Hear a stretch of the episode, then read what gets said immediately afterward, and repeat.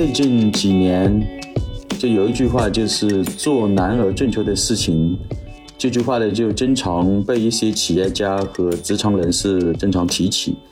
而且它出现的这个频次还是比较高的。呃，总结来，总结来，总的来说的话，就是做难而正确的事情，得到了大多数企业家、职业经理人甚至创业者的一种认可，而且它引发了大家对于如何确定公司发展的战略。如何来选择与坚持主要的一个呃业务方向等的一个深度的思考吧。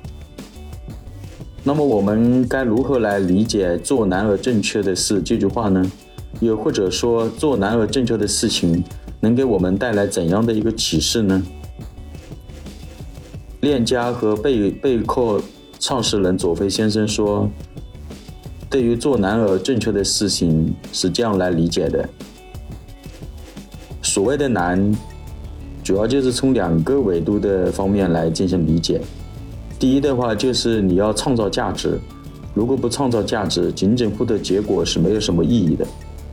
第二，就是你在选择路径的时候，要选择难走的路径，因为选择难走的路径，它成功的概率其实是更高的。啊，当然这也是大多数人的一个普遍的一个认知。呃，可以说，佐菲先生正是秉持做难而正确的事情。的理念开创了房屋中介行业全新的一种商业模式。呃，我们都知道，大多数人的话，呃，都有被这个黑中介坑过、骗过的一种经历，或者也听说过，啊，身边的人被这个黑中介坑过、骗过，以至于大家对于房屋中介这个行业的印象，啊，总的不是很好的，就是跟这个坑、蒙骗等这样不良的职业行为联系在一起的。但是由于这个佐菲先生的一个出现，他秉持这个做难而正确的事情的话，他逐渐改变了这个局面。他把重点放在了真实房源和中介的一个服务上，这样的话就使得整个行业的竞争的焦点转向了谁的房源更多更好，谁的服务更优质等等。那么这样的话就给这个购房者的话啊提供了一个呃诚信的一种承诺。也让这个购房者呢更加的呃放心，所以的话能获得大家的一个支持，所以这个链家的话也这几年也发展的不错的。做难而正确的事情的话，它贯贯穿了左贝先生的一个创业史，从不吃差价到真房源，再到安心服务等等的承诺等等。呃，圣经里有一句话：要进窄门，不要进宽门。宽门易进，所以人多，但必及灭亡；窄门里人少，方得永生。那我的话呢，就是谈一下我的启发或者我的感受，啊，主要有以下几点。所谓难的事情，其实并非都是高大上的高科技的创新与研发，也并非都是企业家们的事情，比如定公司发展的战略、科技创新项目的规划等等。我们在日常的生活中、工作中也要坚持做难而正确的事情，比如每天早上坚持早起不赖床。如果能够持续的日复一日、年复一年的做到，其实就是在做难而正确的一个事情。为什么这么说呢？比如一般来说，一般来讲的话，就是啊，容易做到是睡到早上七点或者八点，看起来很享受的样子，啊，又贪睡又赖床，但是带来的负面效果是，通城路上的拥堵。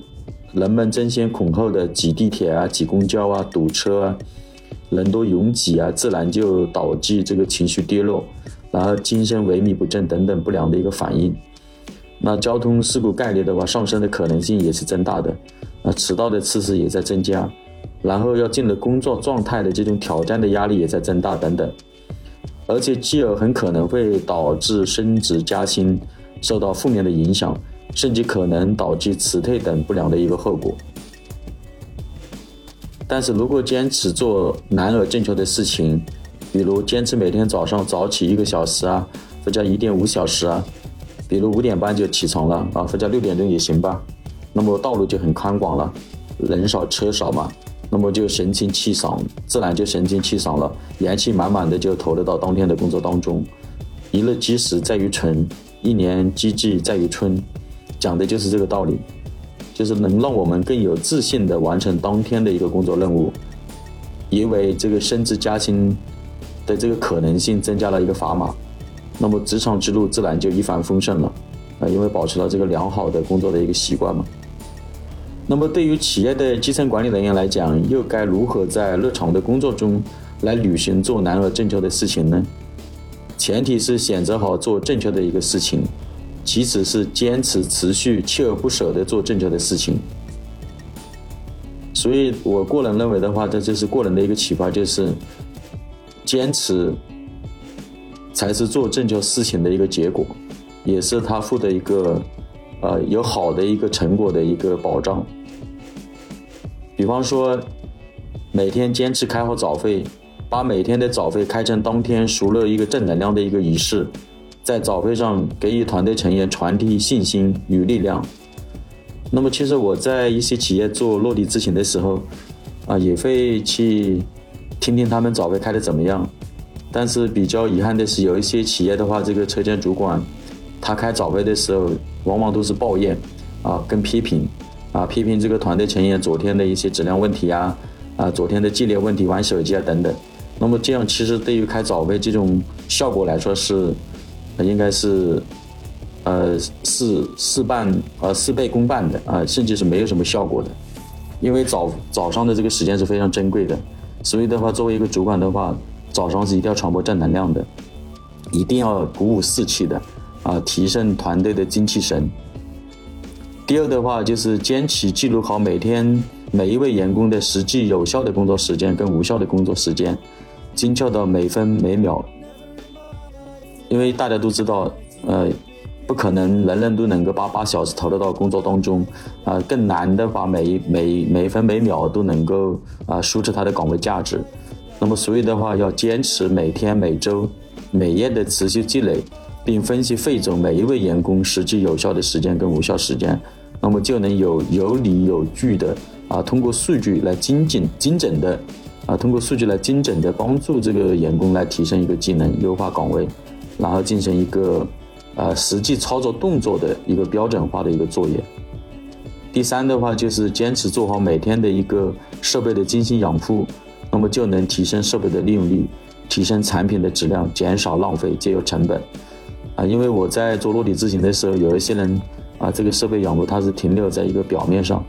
它的这个设备连接卡它是搞得很完整的，啊，有一级保养，呃，有一级保养、二级保养、三级保养，啊，包括一些关键部件的一个说明，啊，怎么样去维护都有说明，都有指导书，但是实际执行的话啊，总是找理由啊，比方说赶货啊，然后这个没有时间呢，所以那个设备就脏兮兮的啊，甚至有的设备就经常故障不断。啊，这个其实就是没有很好的坚持，啊，做好这个设备的精心养护，就是我们经常讲的磨刀不误砍柴工嘛，其实这方面是比较遗憾的。当然，这样的案例还是有很多的啊，以上仅供参考。总之的话，就是做难而正确的一个事情的话，不仅能指导公司的发展方向，还能帮助我们在日常生活中提升我们的生活质量，帮助我们在日常的工作中。提升我们的岗位价值的一个输出能力，提升我们的工作效率。